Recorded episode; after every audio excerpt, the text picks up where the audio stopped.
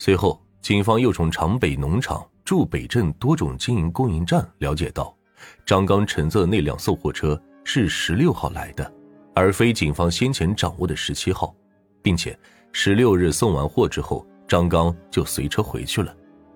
张刚的嫌疑被排除，警方的侦查工作一时陷入了困境。当时很多女性都不敢单独出门，女工夜里也不敢去上班了，一时间舆论纷纷，恐惧的乌云罩在北镇上空。警方顶着压力继续开展走访调查，终于得到了一个新情况。与刘红同宿舍的女工反映，刘红进厂后经常头晕胸闷。近几个月，好几次找厂医务室的医生丁建明看病开病假条。刘红也曾在宿舍说，丁医生长相帅气，没有对象。经查，丁建明时年二十三岁，一九八零年调到北镇棉纺厂医务室。从五月份开始，他作为支部车间的跟班医生单独上班，和刘红同一个班次。八月十六日晚上十二点上夜班，十七日早上八点下班后。一整天都在家休息。丁建明在厂里没有宿舍，暂时住在他母亲工作的单位——百货零售公司的一个单人宿舍，而这个宿舍离抛尸地点只有五百多米。警方决定立即找到丁建明，并对他的住处进行搜查。侦查员来到丁建明的宿舍时，发现门上了锁。警方分析，丁建明一直按时上下班。逃跑的可能性并不大，决定在其宿舍蹲守。晚上十一点多钟，丁建明回来了。当他被突然闪现的公安干警围住时，神情顿时紧张了起来。随后，民警对丁建明的宿舍进行搜查。这刚一进门，就闻到了股血腥味。接着，在其床下发现了有明显的擦拭血迹和没擦到的血迹。床下还有个木箱。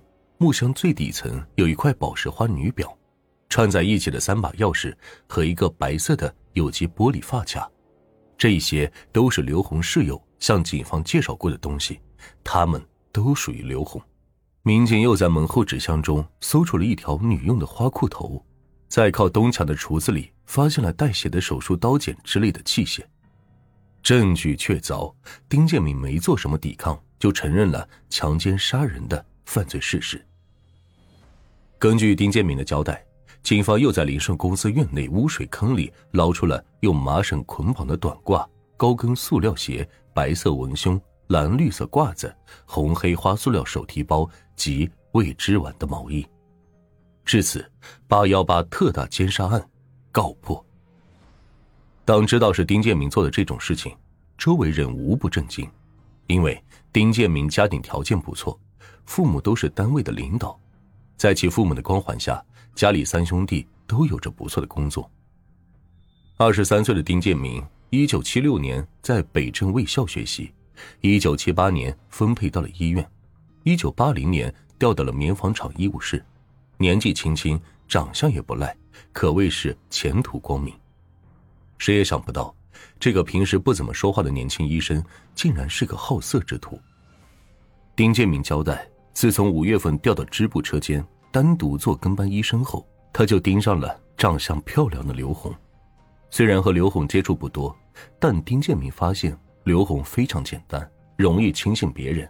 他一直在寻找机会接近刘红。八月十七日中午十二点多，丁建明从宿舍出来，到电影院对门的商店买烟。返回宿舍的时候，发现刘红正一个人站在百货公司的门口。丁建明心中一动，当即上前假意和刘红搭话，邀请他到自己宿舍坐坐。刘红经常让丁建明给他开病假条，也算熟悉。他没有多想，和丁建明就到了宿舍。进屋之后，丁建明先是和他乱砍一通，之后提出要和刘红玩玩，遭到刘红的拒绝。丁建明见刘红态度坚决，便又以谈对象、买手表等诱惑，刘红还是不肯。丁建明看软的不行，就直接来硬的，将刘红按在床上，强行将他奸污了。刘红边挣扎边说要去告他，丁建明则威胁刘红，如果告他，他就掐死他。刘红却说，如果掐死他，丁建明也活不成。刘红的这句话让丁建明特别恼火，他同时想到，如果事情被捅出去，后果不堪设想，因此他决定杀死刘红。丁建明用手紧紧的掐住刘红的脖子，没过一会儿，刘红就不动弹了。他以为刘红死了，便松开了双手，可他一松手，刘红又叫了一声。丁建明吓得再次将刘红的脖子掐住，过了好长时间才松开。丁建明怕刘红再活过来，又从床下面找出一截铁丝，在刘红脖子上使劲的勒了两圈。看到刘红嘴里冒出白沫，他又拿起床上的裤头塞进了刘红的嘴里。确定刘红死了之后，他才坐下来喘口气。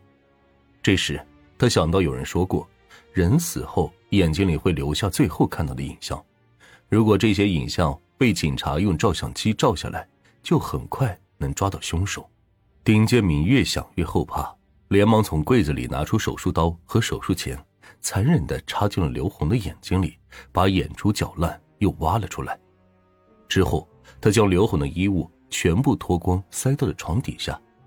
晚上十一点多，他用棉毯将刘红的尸体包起来，困在自行车后座上，推着来到了地区水利局安装队南墙外的污水检查井旁边，打开棉毯。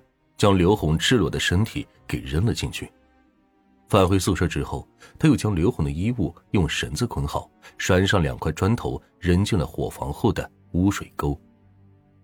半年之后，因犯强奸杀人罪，性质恶劣，手段残忍，丁建明被判处死刑。